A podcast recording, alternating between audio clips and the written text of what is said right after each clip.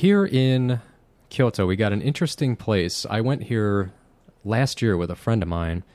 This place is called Fushimi Inari. Now, it took me roughly one year to remember how to say this place, Fushimi Inari. So, in Fushimi Inari, this is those of you who have seen the the uh, gates, the infamous red kind of uh, shrine gates that Japan is famous for. If you if you're into those, you're going to want to check this place out if you haven't heard of it already. Anyways, uh, first thing I guess I should say is Fushimi Inari, right? So Inari is this, uh, he's a god, all right? And he's the god of, um, I guess, prosperity. You could say business people also like him. And um, he's worshipped actually all over Japan.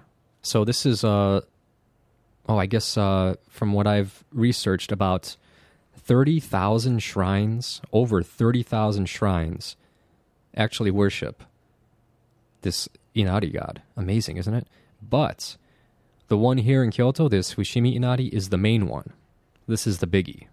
So, of all the 30,000 plus shrines that uh, the god Inari is worshipped at, Fushimi Inari is the shrine. This is the shrine, Taisha Shrine.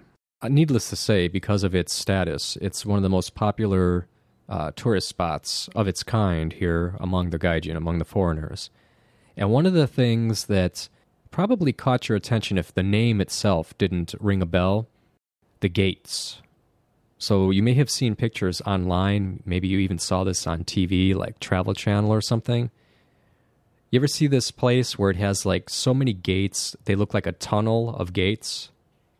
That is Fushimi Inari. So there are about mm, 10,000 gates total. So the gates are called torii, and they're considered to be the boundary between the world of the gods and the world of men, of humans.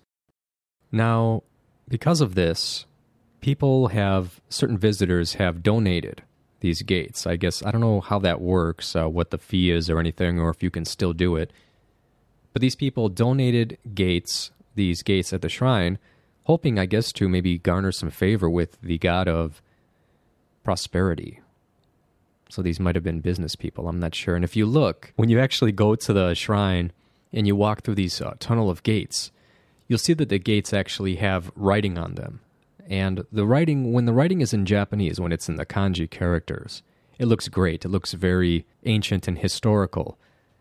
But then when you see something written in you know Roman letters, then it sort of I thought it sort of took away from the from the mystique of the place. But actually, if it's a shrine area worshiping, uh, built to uh, praise the god of prosperity, then advertising your company on these beautiful ancient gates is probably quite in keeping with, with what it should be.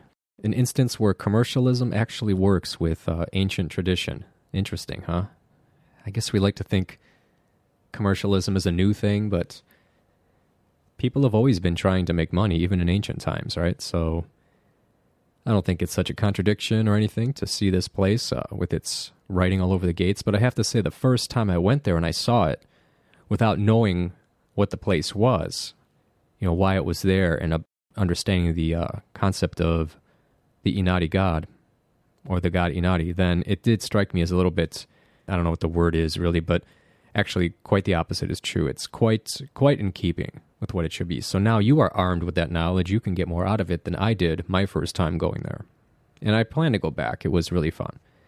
Interestingly, this being the place to worship the god of business, guess what year Fushimi Inari was established? You want to take a guess? What's one of the most prominent businesses you see? Maybe the most prominent business type you see is the convenience store, the konbinis, right? Among these, do you notice the 7 Elevens? Well, Fushimi Inari just happened to be established in the year 711. Am I the only one that thinks that's cool? Maybe I am. I don't know. By the way, these gates that you see, they're red for a reason. The color red is considered a powerful color that wards off evil. So you want the money in and the evil out, right? Business people. Now, another thing you'll notice at Fushimi Inari is foxes. Now, I don't mean necessarily real foxes, but you'll see statues of foxes, pictures of foxes, engravings of foxes, references to foxes. These are kitsune in Japanese. Now, why are they all over the place? Well, I've asked this question. In fact, I last minute asked again before the show, just in case I could find somebody that could give me a detailed answer, but to no avail. The best answer I could get foxes are the god Inari's assistants, they're his helpers. I remember walking up there. I went there with a friend of mine, and it was actually his idea to go there. This is where the trip gets interesting because if you actually go to Fushimi Inari, uh, you're going to find that you might be there a while. On the way there, it's sort of the roads will change. It'll look very kind of old style Japanese. You know, you come from from this these areas that look very modern and almost westernized. And when you start getting near Fushimi Inari, it changes. And it starts looking like an old Japanese town. And you'll see like the taiyaki stands and all kinds of other little stands along the way. And uh, I recommend you you taste Japan while you're here too. You know, try something you haven't tried before, and you'll have time to eat it before you get to the actual shrine entrance. You go there, and you'll see all kinds of statues and weird, really cool, weird stuff along the way. And then you actually start to enter the tunnels of gates and it's it's amazing. They go right into the trees, and you start going up almost immediately. And then at one point, and these gates, by the way, they are very close together. I mean, it's easy to believe there are ten thousand of them. There are so many, and they're only spaced, uh, from what I remember, maybe a foot apart or something like that. I can't really remember, but I was amazed at how many there were. And at one point, there's sort of a fork in the path you can go left or you can go right. It was raining that day. It was really raining. It was wet and it was um, a little bit humid. Was uh, actually in the springtime, I believe. And uh, so we were going up this, you know, very steep kind of. They have uh, steps that they've put in, and uh, they're sort of natural-looking rocky steps that you walk up, and you're just surrounded by this red these red gates all the way up, and it's it's really cool. There's a lot of interesting scenery, and you're really up in the woods. I mean, this is a mountain with thick forest around you, and I was thinking, I want to go back here in the fall because a place like that in the fall would be amazing. Anyways, uh, it was raining and our feet were soaked. I mean, our socks and shoes were like drenched. From the inner shrine to the peak, it's like four kilometers. So for you Americans, that's two and a half miles. It's about 2.5 miles. So if you're going to go up there, just know you're going to take a couple hours. I'm going to finish up the Fushimi Inari thing, and then we're going to get to our special guest. So, at the shrine, you will see something called Ema. Emma is not Emma is also a girl's name, English name, but uh, you can write down your prayers on these plaques and uh, hang them up and hopefully get them answered. So that's Ema. Next is Omokaru Ishi. We're going to ask uh, our guest about my pronunciation here. This is a mysterious stone that they say grants wishes. So if you're going to go to Fushimi Inari, have a wish in mind. Next, Yotsutsuji. So this is an intersection along the walkway that allows you to have a great view of Kyoto, the city of Kyoto. And finally, kitsune is the word that will be most important to you because Fushimi Inari is uh, the place where we worship the god Inari, and the foxes, the kitsune, are his helpers. Now, I want to introduce our special guest. Today, Mr. Murray-san, Mr. Murray-san, I guess that's not natural, just Murray-san. good afternoon. How are you? Mm, so not good. Not good? Yeah. Why not good? Ah, Nande? Mm, last Friday, we talk about uh, Tatemae Honne.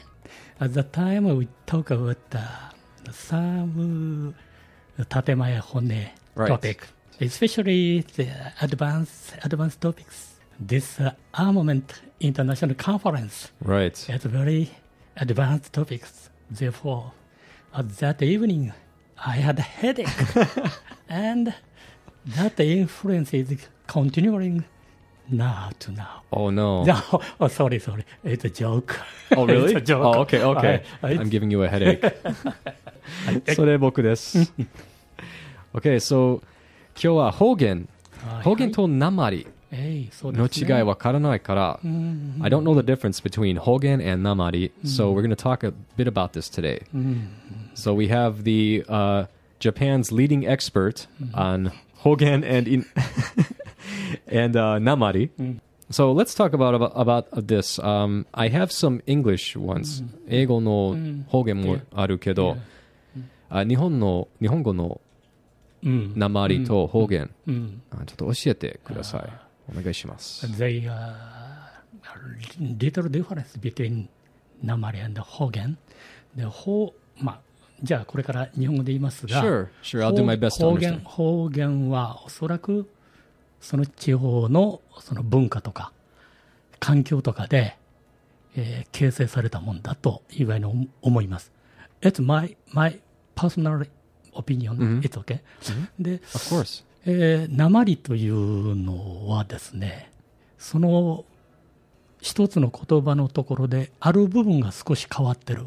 で英語で言ったら、it's accent。アクセントが少し変わってるのが私は鉛だと思うんですね。Uh, if you have a small wood chip, the shape is a, square, and you rub and rub and rub afterward, afterward that uh, small wood chip, the shape is round. その丸くなることがなまると言ってるんですよ。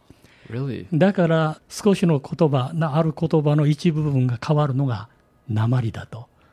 で.方言というのはもうその地方独特のね、えーまあ言葉というのが方言だという具合に It's my、personal opinion. so, so the the main difference uh, for the ego no hito. Uh, namari is basically taking a word that already exists and sort of changing the sound a little bit. Kind of, I guess in America, maybe something like "How are you?" becomes "Haya," or that would probably be an example of namari. And then "hogen" is a completely different word yes. that people use in different parts of Japan. "Hogen," though. あ例えば方言どんな方言ですあかーそうですね。あの地方によって.それぞれ独自の方言があります。で例えば私 I was born in northern Japan でほ which is called 北陸。で石川プロフェクチャーでそこのダイアレクトは例えば Thank you ありがとうはあんがとうありがとうあんがとうねアンガトう。ん Oh, that's cool. それとか.ね。それとかですね。それから、あの、えー羨ましいねっていうのがあるでしょ？誰かなんかが.ね。羨 Yeah, ましいね。羨ましい。うんそれはね、え羨ましいね、羨ましいねっていうのはね、け、けなるいなっていうんで全然違うでしょ ?different word でしょ？Yeah. ね？けなるいって。けなるい。けなるいうん、けなるい。Wow. ああいうのがそうね、ちょっと、うん、羨ましいねっていうのはけなるいとかね。そういう言葉を使いますけども、全く違うでしょ？Yeah, ね completely different. それから、全然違ううん、全然違うね。それから、私のところはって、まあ、日本語で言いますよね。私。私は、その方言では、裏。裏んとこはっていう、裏っていうのは私のところはって言うんですよ。裏ってあの丁寧日本語ですか？その北陸地方。う北陸のわ自分のことを裏っていうの。裏んとこはとかね。裏ん裏の家はとかね。裏の田んぼはとかって。裏っていうのは自分の間合いですね。私の。全然違うでしょ？Yeah, ね？completely different. うん全然違うでしょ？だからそういう言葉を使って喋るのがおそらく方言だろうと思うんですがあのだからその鉛っていうのはその方言の中にいる人がそのその方言と少し違う発音とかをするとなまってるかなと思うんですね。だから、その、もともとって言いますか、方言と鉛は、やっぱり少し厳密っていうか、具体的には違うんだろうなと思います。だから、鉛を聞、鉛を聞くと大体意味はわかると思うんです。少しアクセントかね、イントネーションが違うだけ。ところが方言はもう全くわからないでしょ。さっきのあの、私は恨んとことはね。だから、そういう方言というのは別の言葉ではないですね。ベーシカリだだってジャパニーズ、ジャパニーズですね。日本語ですけど。でも、えーその基本的に日本語でその地方独特の発達してきた言葉としてあるのが鉛だと思うんで。あ発達？うん、発達。フォームでデベロップメント、ね。だから、だから、まあ、日本語には間違いないけども、特に九州と、それから東北なんて、だいぶ違いますよね、方言がね。Yeah. あの人たち totally が、うんあの人たちが、今はね、テレビとかラジオがあるから、あの標準語 NHK さんがしゃべると、まあ、アナウンサーがしゃべると標準語ですから、分かりますけども、昔はそんなにツールもなかったからね、で九州の人、北陸あ東北の人が会議をしたら、そこにはインタープリターがいるかも分かりませんな。そうでしねそんなに違いますか？あもう全然違うでしょうね。全然違う。そうですか？全全くわからないと思いますよ。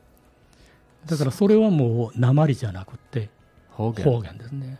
特に沖縄なんてね。そういや、まあ沖縄は他、でも沖縄は別の国でしたね。うん、昔そうそうそうそうそう、うん。だから、あの、沖縄の言葉は、あの、普通、内縄口って、内縄って沖縄という意味でしょうね。うちな。内縄。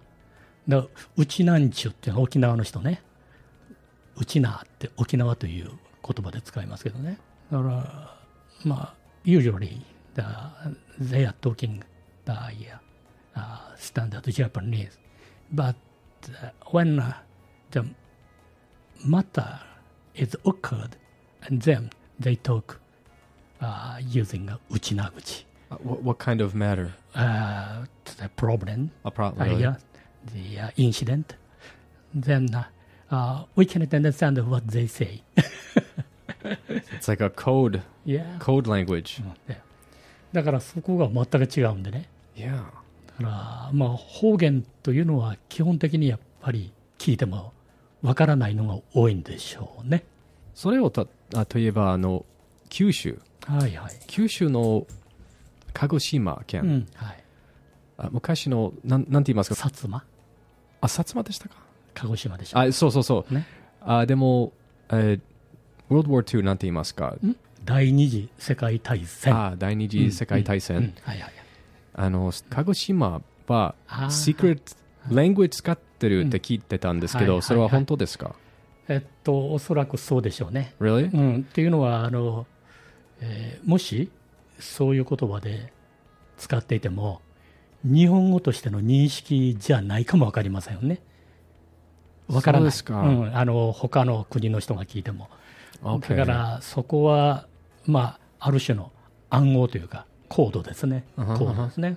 として使えてたかも分からないですね。暗号暗号。暗号 yeah yeah うん暗号こう so yeah we were we were saying during World War II in Kyushu in Kagoshima they had been sort of developing a secret they had a secret Japanese Yeah. a secret way of speaking so that if foreign countries happened to intercept the messages they would not be able to confirm that it was Japanese they wouldn't know necessarily where it was coming from so yeah mhm. 日本全国でその標準語と言われるものが喋られてるし、話されてるのでどこ行っても 話は通じますよね、right うん、でも昔は、うんやっぱり100年ぐらい前明治時代とか、えー100 150 years ago yeah は非常に it's very difficult mhm. to communicate I have a question here. 質問です。その標準語はき基本的に東京弁ですね。Yes, 標準語。そうそうあ京都弁、大阪弁、はい九州、はい鹿児島なんとはいか、違いますね。あ違いますよ。あ北陸、東北なんとかそうそう。でも北海道、あ北標準語です。なんで？なぜかというと、あ？明治以降ね、うん。あの北海道に、えーっと、えー移植っていうかな、パイオニア、えー移住したんですよね。ですから、それはあの日本の本本州というか本土からね、行ってる人がいいるんであの向こうの言葉というのは日本の大体中心的な言葉を持っていった人が向こうで喋ってるからダイアレクトがないと思うんですよ北海道の人は。っかあごめんああ OK です。そう Okay, we are going to have to continue next time. OK。I want to hear more about Hokkaido. Yes, OK。いや、面白い。面白い。